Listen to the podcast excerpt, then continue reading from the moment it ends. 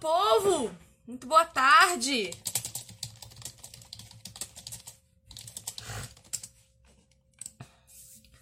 Como é que vocês estão, hein? Todos muito bem, bem? Vamos para mais uma live de leitura?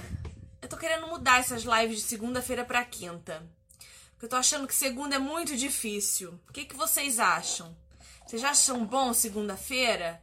Rei, Andressa, Deia, oi. Boa tarde. Hidratar minha boquinha aqui para falar com vocês. Como é que vocês estão? Vamos pro nosso penúltimo encontro de leitura. Daiane, querida, nosso penúltimo encontro de leitura de Machado de Assis com o livro Quincas Borba, o livro de março da nossa leitura coletiva universal, que esse ano especialmente está sendo integral em literatura brasileira. E aí, eu quero já começar essa live te convidando a fazer aí uma votação. Manda para mim lá no direct se você participa comigo dessas lives. Se é melhor a gente mudar esses encontros para quinta-feira, que eu acho que segunda-feira tá ficando muito difícil, porque terça-feira a gente já tem o nosso encontro de leitura cristã coletiva. Tô achando que tá dando uma uma pesada assim no ambiente. Depois vocês me falam lá para ver se a gente muda para quinta, dá um tempinho a mais aí pra gente conseguir ler a meta da semana, tá bom? Bom, seguinte, nossa terceira meta de leitura em Quincas Borba, eu levantei dois temas fundamentais pra gente pensar a respeito da personagem do Rubião. Rubião, uma personagem muito interessante para nós, com muitas facetas, uh, com muitas formas de manipular as situações e um homem muito ingênuo, talvez, eu diria, que se permite ser manipulado de forma absurda. E aí eu quero trazer dois assuntos importantes aqui para nós essa tarde. Primeiro, como a falta de informação nos leva a criar histórias, estratégias e vitimismos a partir daquilo que a gente imagina e não daquilo que é. E segundo, como o amor ao dinheiro faz com que a gente o distribua de forma insensata, tirando do outro o crescimento que ele precisa e tirando de nós a responsabilidade sobre aquilo que a gente faz. Então, vamos começar pensando no que a falta de conhecimento pode nos levar a imaginar e a transformar tudo à nossa volta, a tratar as pessoas de forma uh, equívoca, né? A gente tem um capítulo aqui no livro que deixa claro para nós, na página 128. Eu não sei é, algarismo romano de cabeça, também não fui atrás para saber. Capítulo CVI. Um capitulão desses de número longo. Em que o narrador vai contar para nós que a história do cocheiro em que Rubião desconfia que Sofia está tendo um caso com Carlos Maria é uma grande mentira. Que aquele cocheiro, por olhar para Rubião e achar que Rubião era alguém que necessitava de serviços de esconderijo, mente para ele. E eu quero chamar a nossa atenção aqui para o seguinte: primeiro,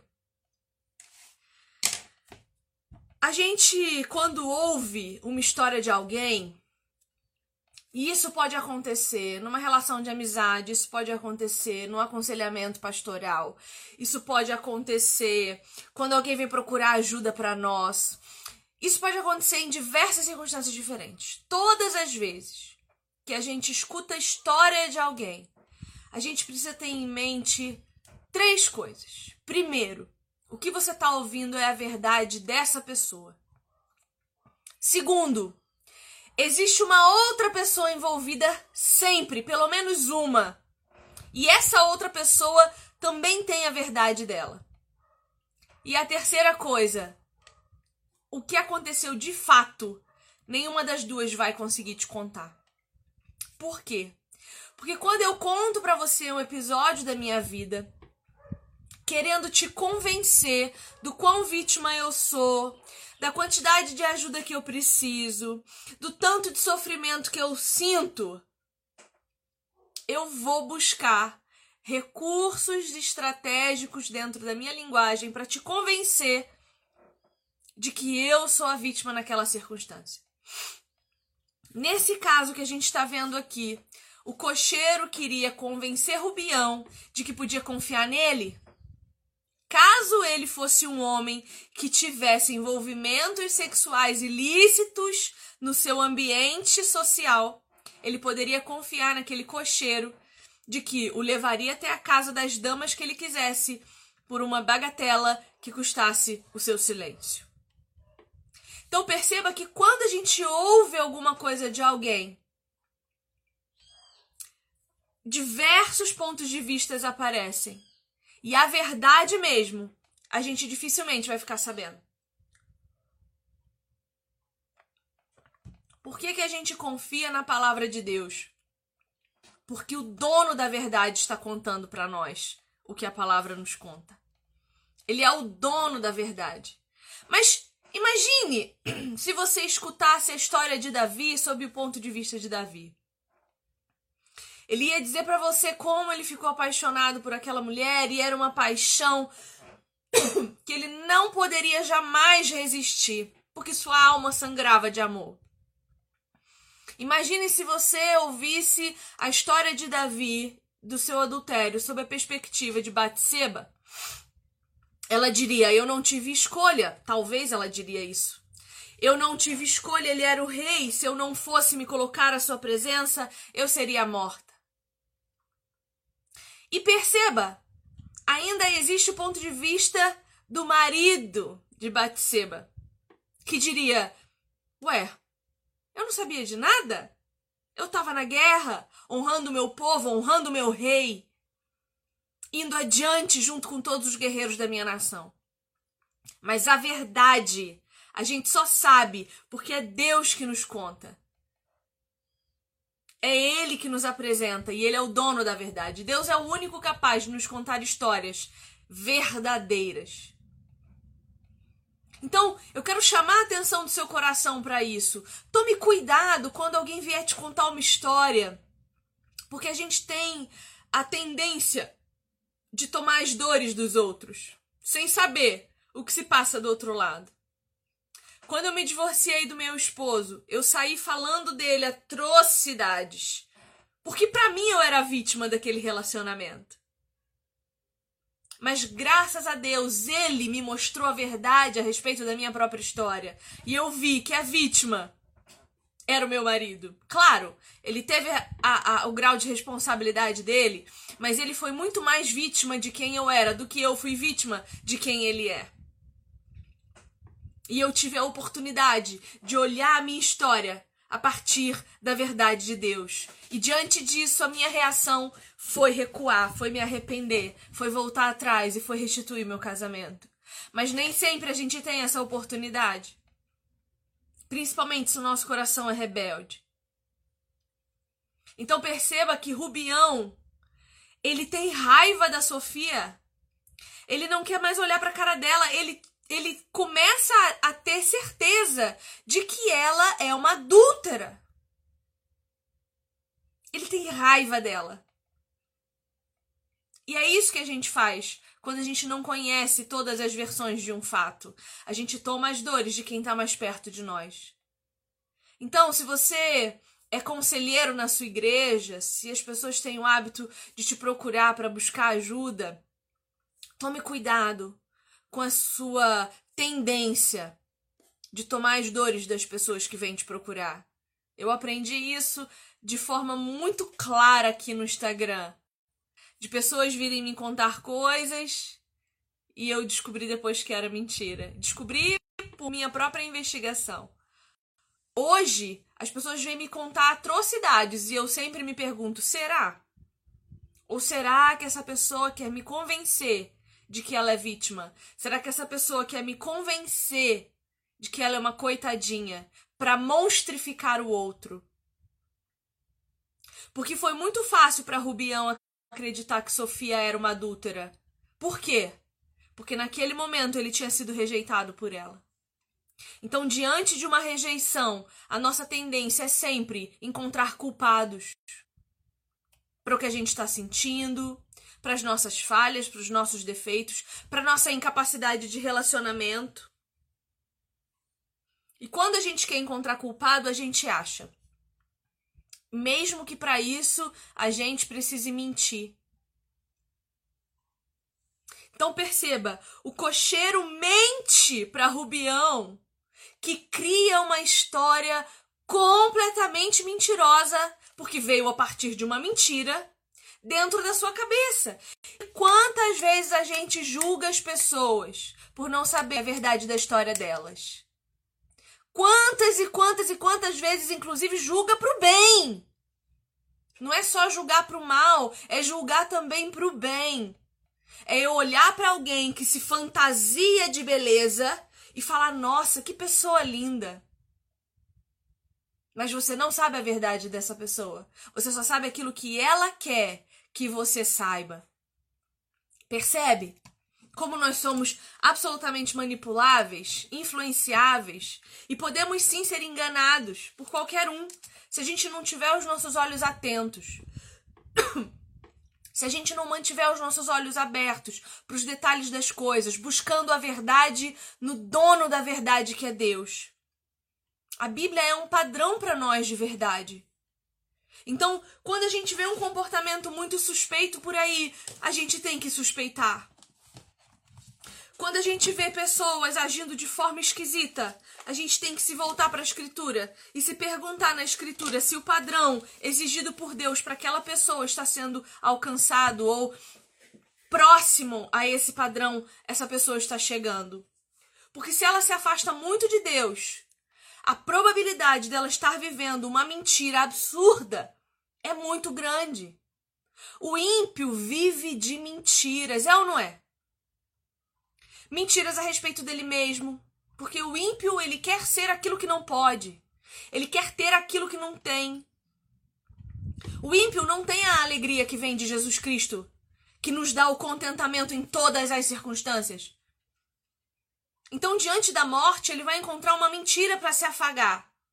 E nisso a gente tem religiões que dizem para nós que o morto ainda vive que o morto ainda se comunica conosco, que o morto encarna no corpo de outra pessoa para vir dar recado para nós. Esse é o consolo do ímpio diante da morte. Mentiras! E não achem que não é verdade que um espírito se aposse de alguém para dizer que é um parente morto teu. Porque o diabo, o diabo é astuto e a Bíblia nos conta que o diabo possui. O diabo possui pessoas. E no possuir pessoas, ele pode falar para nós coisas que só nós sabíamos. Porque o diabo também nos conhece. Ele conhece a humanidade melhor do que eu e você, que somos humanos, e ele não. Porque ele convive com o ser humano desde o jardim. Então não se engane, achando que o diabo não se comunica conosco. A única coisa que o diabo não sabe a nosso respeito é o que a gente pensa. É a única coisa. Então não queira ter a vida que um ímpio tem. Não queira, porque você vai viver de mentira. O único dono da verdade é Jesus Cristo. E quem não anda com Jesus Cristo não conhece a verdade não caminha na verdade, não professa a verdade, não é capaz de viver de verdade. Então, quando eu olho para uma história dessa, como de Rubião, que houve uma mentira de alguém e, e a ficha dele nem caiu, porque ele estava ele tava sendo convencido de que se fosse um adúltero teria alguém com ele. Mas como o coração dele estava doído por causa de uma rejeição feminina. Ele entendeu que aquela mulher que o cocheiro se referia era a Sofia, que o homem a que o cocheiro se referia era o Carlos Maria, e o cocheiro não deu nome para ninguém. Esse capítulo da página 128 ainda vai dizer assim: coitada da costureira. porque disseram que era na casa da costureira que tudo acontecia. Essa costureira amava sobre todas as coisas o seu marido. Então, Rubião ainda saiu pensando mal da costureira, que não tinha nada a ver com a história. Perceba as tramas que a mentira faz para nos engalbelar, para nos convencer de suas histórias maquiavélicas e nos levar para o pior lugar do mundo, que é o lugar de desconforto diante do nosso irmão. Porque quando a gente acredita numa história maquiavélica dessa a respeito de alguém, quando a gente estiver diante desse alguém, a gente vai tratar ele de forma diferente. Então, cuidado quando alguém vier te contar uma história. Quando uma mulher vier dizer para você mal do marido dela. Cuidado para não acreditar na verdade dessa mulher sem saber a verdade desse marido. Cuidado porque essa mulher pode estar querendo te convencer de que ela é uma santa, quando a causa dos problemas da casa dela pode ser ela. Cuidado quando o homem vier falar mal para você do da esposa dele. Porque ele pode sim estar querendo convencer você de alguma coisa. Tome cuidado quando você ouve histórias de pessoas feridas, porque as emoções de uma pessoa ferida dominam a sua mente.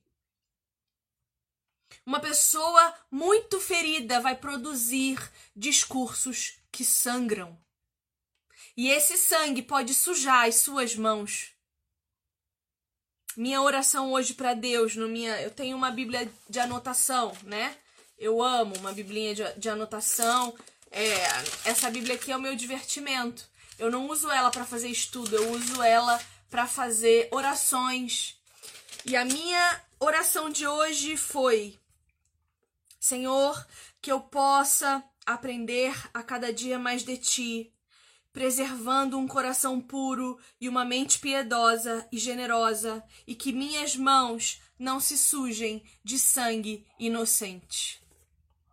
Porque quando eu acredito numa mentira criada para me convencer da inocência de alguém, um inocente vai ser condenado.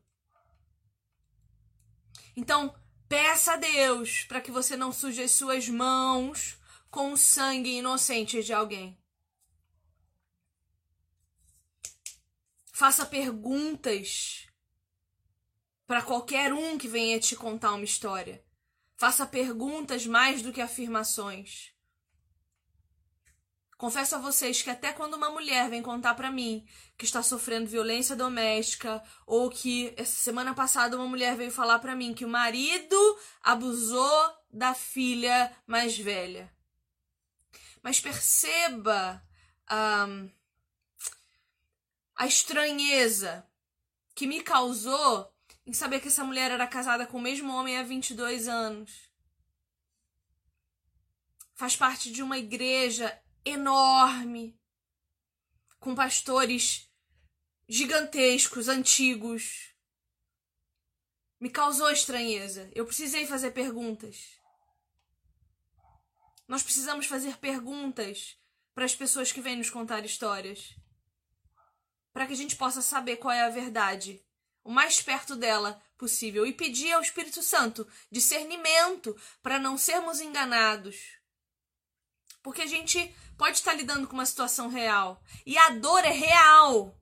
Seja a história uma mentira ou não, a dor é real.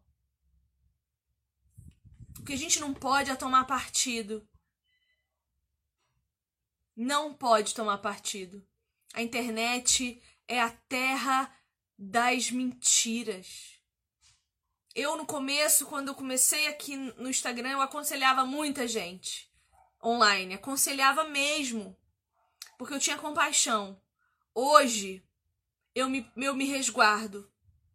Porque hoje eu entendi a quantidade de mentiras que as pessoas podem contar para te convencer de que elas são inocentes.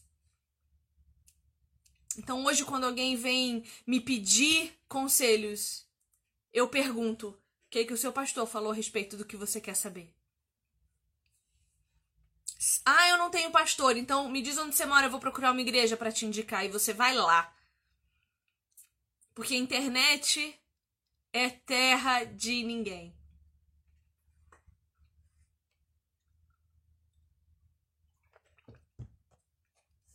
Então, cuidado com as mentiras que te contam. E às vezes as pessoas estão contando mentiras boas. Elas mentem para você dizendo que são santas quando não são.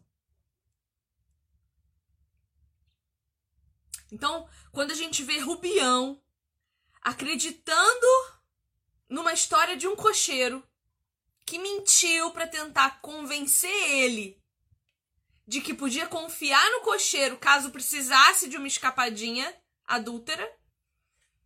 E pegando, o Rubião pega a história do cocheiro, transporta para sua realidade e faz com que Sofia vire um monstro. Ele não consegue nem mais olhar para ela. Perceba isso.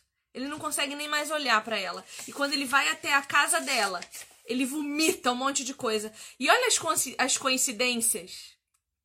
O, o, o mensageiro perde uma carta na porta da casa de Rubião, endereçada para Carlos Maria, enviada por Sofia. E era uma carta que Sofia enviou para Carlos Maria, do mesmo jeito que é ela que envia as cartas para o Rubião, em nome do próprio marido. Perceba as coincidências, as coincidências que fizeram com que essa mulher fosse colocada no pior lugar. E olha a trama. Sofia tinha rabo preso verdadeiramente, porque ela deu corda para Carlos Maria e está apaixonada por ele. Então, olha como uma mentira, numa intenção, foi comida por Rubião de outra forma e foi pega por Sofia de outra ainda pior. Olha como a gente complica as nossas relações. Olha como a gente faz com que as coisas virem complexas num grau altíssimo. Não é assim que a, que a vida precisa ser.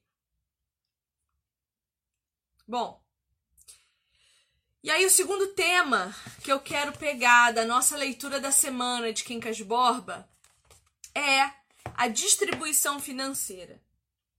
Eu não sei se vocês perceberam que Rubião distribui dinheiro. Eu não sei quanto ele acha que tem, mas eu garanto que daqui até o final do livro ele vai, ele vai empobrecer, ele vai, ele vai virar um mendigo. Posso garantir, não li, mas posso garantir porque ele distribui o dinheiro. E aí eu lembro de uma coisa que os antigos da minha família sempre, sempre falaram para mim. Embora eles mesmos não acreditassem nisso, porque jogam na Mega Sena até hoje. Eu tô na página. Eu tava na página 130, mas eu não tô seguindo uma paginação, não. Eu tô pegando uma ideia. Rafinha, eu tô pegando uma ideia da leitura e explanando a ideia, essa ideia que tá dentro da nossa meta de leitura é, sobre a cosmovisão cristã. Então, perceba, os antigos da minha família sempre disseram assim: olha, dinheiro que vem fácil, vai fácil. Dinheiro que se ganha fácil, vai fácil. Vocês já ouviram isso? Já ouviram falar isso? Ai, fulano ganhou uma fortuna. Gastou tudo, ninguém sabe com que acabou o dinheiro. Vocês se lembram dos ganhadores do Big Brother Brasil?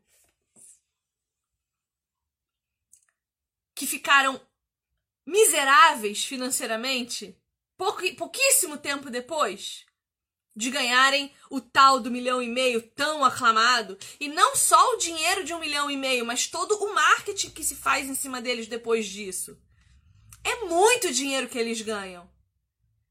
Mas vocês não lembram dos que ganharam dinheiro. Vocês lembram daqueles que tinham algum talento para oferecer que virou aí Sabrina Sato, que eu não acho que essa mulher tenha talento nenhum, mas virou aí uma Sabrina Sato, virou a Grazi Massafera, que são participantes de reality shows.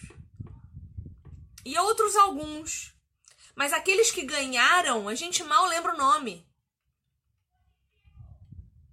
Então perceba que esse conceito de ficar rico de uma hora para outra é mais uma mentira do mundo para nos garantir que a felicidade vem se eu tenho dinheiro. Então, se eu acredito que só vou ser feliz quando eu tiver uma determinada quantidade de dinheiro, primeiro, eu vou viver só em busca dessa felicidade que nunca vai chegar. Então a minha vida vai passar, eu não vou nem ver. E quando esse dinheiro chegar, como chegou para Rubião, ele vai embora assim, ó. Como já está indo, Rubião está distribuindo dinheiro a rodo, fazendo mau negócio, investindo no negócio dos outros, virando sócio de gente que só está interessado no que ele tem, perdendo dinheiro, fazendo empréstimos empréstimos atrás de empréstimos. Olha como isso é problemático. E aí, eu fiz uma ministração ontem sobre Esther, o livro de Esther, então é claro que eu ainda tô com o texto de Esther na minha cabeça. Me lembrei de Assuero. Que é Assuero, se não alguém que por herança virou rei? Perceba, o rei não é rei porque merece estar lá, porque trabalhou para isso, porque estudou, porque graduou, porque pós-graduou, porque almejou. Não. A monarquia se faz por hereditariedade. Seja você competente para assumir um reinado ou não. E a gente sabe que Assuero não é competente. Assuero é um péssimo rei, um péssimo governante, manipulador, controlador vingativo, cruel. E ele passa 180 dias, seis meses da sua vida, exibindo para os outros homens do seu reinado, para os seus uh, governadores, tudo aquilo que ele tem. E aí eu te pergunto, para quê? Qual é a intenção que alguém tem de ficar exibindo aquilo que tem. O que está no coração de uma pessoa que vive para exibir as suas riquezas? Para distribuir as suas riquezas? Porque eu vou falar uma coisa para você. Eu sempre pensei assim, nossa, eu queria ficar rica, porque o dia que eu ficasse rica eu ia ajudar a minha família inteira. Será que a ajuda financeira é a ajuda que as pessoas sem dinheiro realmente precisam? Tem uma família que mora numa beira de valão aqui na minha cidade. Tem um rio, um riacho. Mora uma família na beira desse riacho. E essa família ainda lava louça de balde, de bacia. Eles não têm energia elétrica. Você passa lá à noite, é vela. E é uma família grande, assim. Os avós, os filhos e os netos. É bastante gente. Pobres mesmo. No, no, no nosso conceito social de pobreza e miserabilidade, eles estão na rapa da pobreza. Mas eu já ouvi pessoas me, me contarem que se sentiram envergonhadas porque foram lá oferecer dinheiro, cesta básica, ajuda financeira e aquelas pessoas recusaram. Não, eu não preciso de ajuda, pode ir embora. Ninguém pediu ajuda aqui.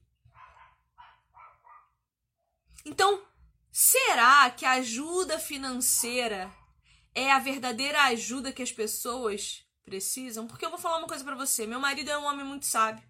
E ele me ensinou uma coisa que eu não tinha em mim quando conheci ele. Ele falou assim: Viviane, olha, se te oferecerem uma um prego amassado, aceite.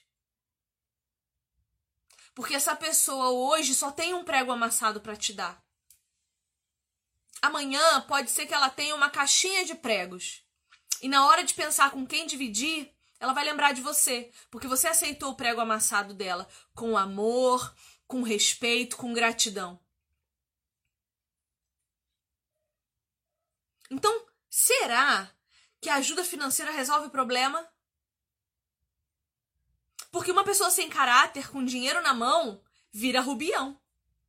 Vira açoeiro. Que oprime todo mundo que tá em volta. Eu já tive gente querendo me oprimir na minha vida por me dar 10 reais por mês. Eu não sei se vocês sabem, eu já tive uma ONG de resgate de animais de rua. E a minha ONG recebia doações.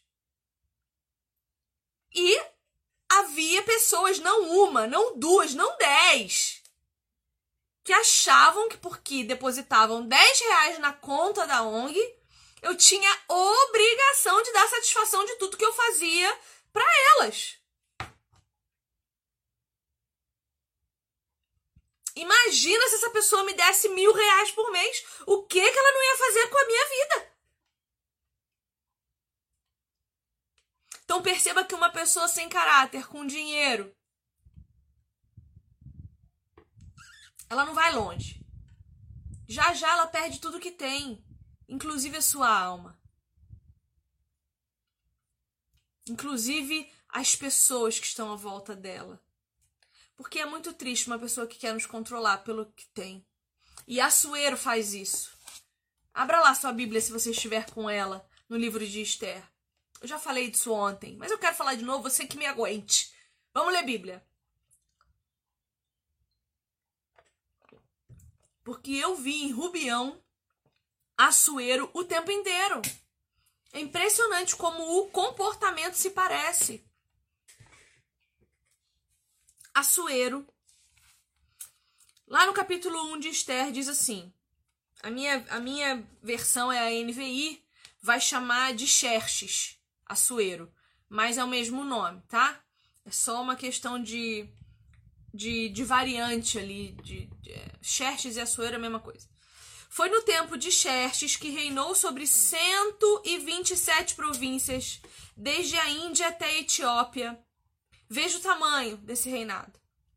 Naquela época, o rei Xerxes reinava em seu trono na cidadela de Suzã, e no terceiro ano do seu reinado deu um banquete a todos os seus nobres e oficiais. Gente, terceiro ano do reinado dele. O cara acabou de chegar. O cara acabou de tomar posse do trono. E não era um trono qualquer, era um trono de 127 províncias. Você acha que em três anos você consegue visitar e conhecer 127 municípios do seu país? Em três anos? Será? Ana Paula, assiste minha pregação de Esther de ontem. Tá nos stories, corre que dá pra ver. Esther não foi sábia, no meu ponto de vista interpretativo. Então, Assuero, três aninhos só, ele nem conhecia o reino dele. E ele passa seis meses chamando todos os governantes dele, dizendo: Olha só, agora eu sou rei disso tudo aqui. Eu tenho isso, eu tenho aquilo, aquilo outro. Estavam presentes os líderes militares da Pérsia e da Média os príncipes e os nobres das províncias. Olha que homem arrogante. Durante 180 dias ele mostrou a enorme riqueza de seu reino e o esplendor e a glória de sua majestade. Para quê? Essa é a pergunta. Para quê? Terminados esses dias, o rei deu um banquete no jardim interno do palácio, de sete dias, para todo o povo que estava na cidade de Suzã, do mais rico ao mais pobre. O jardim possuía forrações em branco e azul, presas com cordas de linho branco e tecido roxo ou púrpura, ligadas por anéis de prata a colunas de mármore. Olha a riqueza! Tinha assentos de ouro e de prata num piso de mosaicos de pórfito, mármore, madrepérola e outras pedras preciosas. Vocês sabem, conhecem o a calçada de Copacabana com as pedrinhas portuguesas? Calça, o calçadão de Copacabana é lindo, é um cartão postal, é conhecido no mundo inteiro. Qualquer qualquer é, é, como chama aquilo? Cartão postal que apareça o, o, as pedras portuguesas lá do calçadão de Copacabana, todo mundo sabe que tá falando do Rio de Janeiro. e o jardim de Assuero era infinitas vezes mais belo do que aquilo. E aí diz assim, olha, no verso 7. Pela generosidade do rei, o vinho real era servido em grande quantidade, em diferentes taças de ouro. Para quê? É a mesma coisa que eu pegar diferentes tipos de taças de cristal para mostrar para você como eu sou rica e tenho muitas variedades de cristal diferente com estampas diferentes, de formas diferentes para mostrar para você como eu sou culta, rica, viajada. Não é para te servir bem, perceba. Porque tudo bem você pegar o melhor da sua casa para servir alguém que você está recebendo. Isso é generosidade e hospitalidade, que é um dom. Mas o que ele está fazendo aqui é exibicionismo escrachado. E perceba o verso 8. Por ordem real, cada convidado tinha permissão de beber o quanto desejasse, pois o rei tinha dado instruções a todos os mordomos do palácio que os servissem à vontade. Perceba essa palavra permissão. Quando alguém te dá permissão para fazer alguma coisa, significa que antes você era proibido. Então, se o rei tem que dar permissão ao povo de beber o quanto quiser, significa que antes disso o povo não podia. Então, fico imaginando se esse povo tinha acesso, se quisesse comprar vinho, se as vinícolas não eram dominadas, governadas e estrategicamente manipuladas pelo rei, para que as pessoas não tivessem acesso à sua própria produção. Existem vários traços no texto que mostram para nós a manipulação de Assuero. Várias. Inclusive sobre suas mulheres. Porque um homem que monta um harém para escolher uma mulher num tempo em que o sexo era sinônimo de aliança de casamento, ele não respeita ninguém, nem as mulheres que estão sob a sua governança. Então, vamos voltar para Quincas Borba. O que que Rubião faz? Ele gosta de receber as pessoas na mesa para almoçar e servir caviar. Ele gosta de exibir tudo que ele tem. De dizer que ele tem que ir para Minas a negócios. E nunca vai, ele só quer dizer que ele tem coisas lá. A intenção dele é se autopromover. Mas talvez essa não seja a sua realidade. Talvez a sua, a sua realidade seja o que você tem feito com o dinheiro que tem ganho. Seja pouco, seja muito. Me entristece ver marido e mulher que trata as suas finanças separadamente. Me entristece saber que a mulher diz que o dinheiro que eu ganho é meu e o dinheiro que ele ganha é dele. Me entristece maridos imaturos que não sabem governar sua casa. Deixa eu falar uma coisa para você. Se você casou para viver separado, não tem como dar certo. Não tem como honrar a Deus com um casamento assim, dividido em que o que é meu é meu e o que é dele é dele. E eu não estou nem falando de ter uma reserva de emergência, porque muitos de nós pode ser que não tenhamos hoje condição de fazer isso. Muitos de nós pode, podem estar calculando o que que vai comprar no mercado para não faltar comida até chegar ao fim do mês e realmente às vezes não tem 50 reais para tirar para fazer uma reserva de emergência. Tem que confiar em Deus mesmo. Confiar em Deus que vai ter comida e confiar em Deus que não vai faltar nada. Eu tô falando de comunhão de bens integral. Em que o meu corpo não é meu, é do meu marido, e o corpo dele não é dele, é meu. Em que nós voltamos a ser unidade, como no jardim. Porque quando você entra dentro da sua casa e fecha a porta da sua casa, na sua intimidade com seu marido, você precisa voltar para o Éden. Por quê? Porque você fica nu e não se envergonha. Porque você se desnuda e não tem medo. Porque você confia sem temor. E se esses sentimentos afligem você, reveja o que está de errado no seu casamento, porque está errado. Um casamento em que você não confia em quem você escolheu para casar, tá errado. E veja, em momento nenhum eu tô dizendo para você separar. O que eu tô dizendo é: avalie-se o homem a si mesmo. E aí, quando você encontrar o problema, corrija você. Não fique esperando o outro. Porque talvez o outro ainda não tenha maturidade para perceber.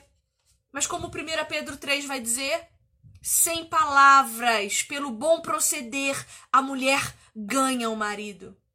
E o marido, quando morre sacrificialmente pela mulher, é amado por ela. Porque é isso que a Bíblia garante. E quando a Bíblia garante uma coisa, como ela garante lá em Efésios, o relacionamento conjugal, a gente precisa acreditar que funciona. Porque funciona. É promessa de Deus sobre a nossa vida.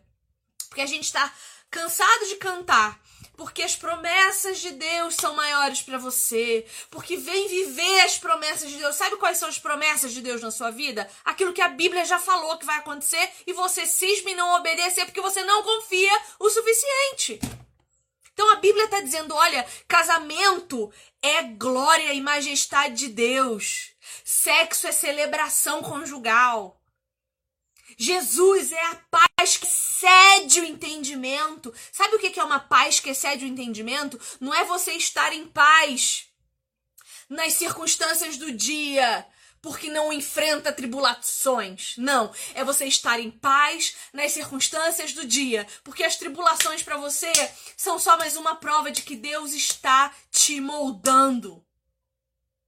Porque a história de Esther vai dizer para nós que muitas vezes as circunstâncias que podem ser até causadas pelo nosso próprio pecado são usadas por Deus para nos chamar à realidade, nos fazer acordar. Infelizmente, Rubião, que é a nossa personagem de Quincas Borba, embora cite Bíblia o tempo inteiro, fale de Davi, fale de Saul, Cite a Bíblia o tempo inteiro. Conheça Jesus Cristo. Rubião não tem Jesus Cristo como seu Senhor. E essa é a diferença entre um crente verdadeiro e um crente falso. Porque o crente falso, ele pode acreditar que Jesus nasceu, viveu, morreu, ressuscitou, ele pode acreditar até que Jesus é Deus, ele pode acreditar que Jesus veio para salvar os seus mas ele não faz com que Jesus seja o rei sobre a sua vida. Ele não faz com que Jesus seja o senhor sobre as suas escolhas. Ele não faz com que obedecer a Deus seja mais importante do que o seu orgulho ferido, do que a sua soberba e arrogância. Ele não faz.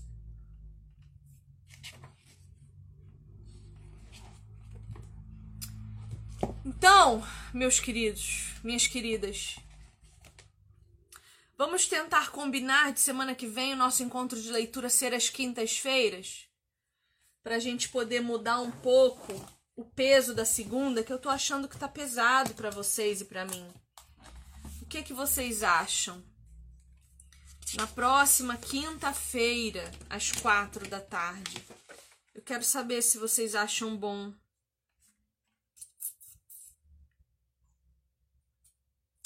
Não sei se eu. Vou pensar, tá? E aí eu dou notícias aqui no Instagram. Porque quinta-feira também é, é o dia, uns dias aí que eu viajo, né? Quinta-feira do mês que vem tem uma quinta-feira do mês que vem que eu vou viajar e aí já não vou conseguir. Então eu vou pensar. Vamos orar por isso, tá? Então ficamos por aqui. Que nós possamos olhar para as personagens que lemos e enxergar a biblicidade que há nelas e os ensinamentos que nós podemos tirar dos seus comportamentos, porque elas são exemplos para nós também do que ser e do que não ser diante do que a Bíblia nos mostra. Amém? Então, muito obrigada pela sua companhia, muito obrigada por estar lendo Machado de Assis comigo, me ajudando, me incentivando e comparecendo. Sua participação é muito importante. Até semana que vem, se Deus assim o quiser e o permitir. Um beijo.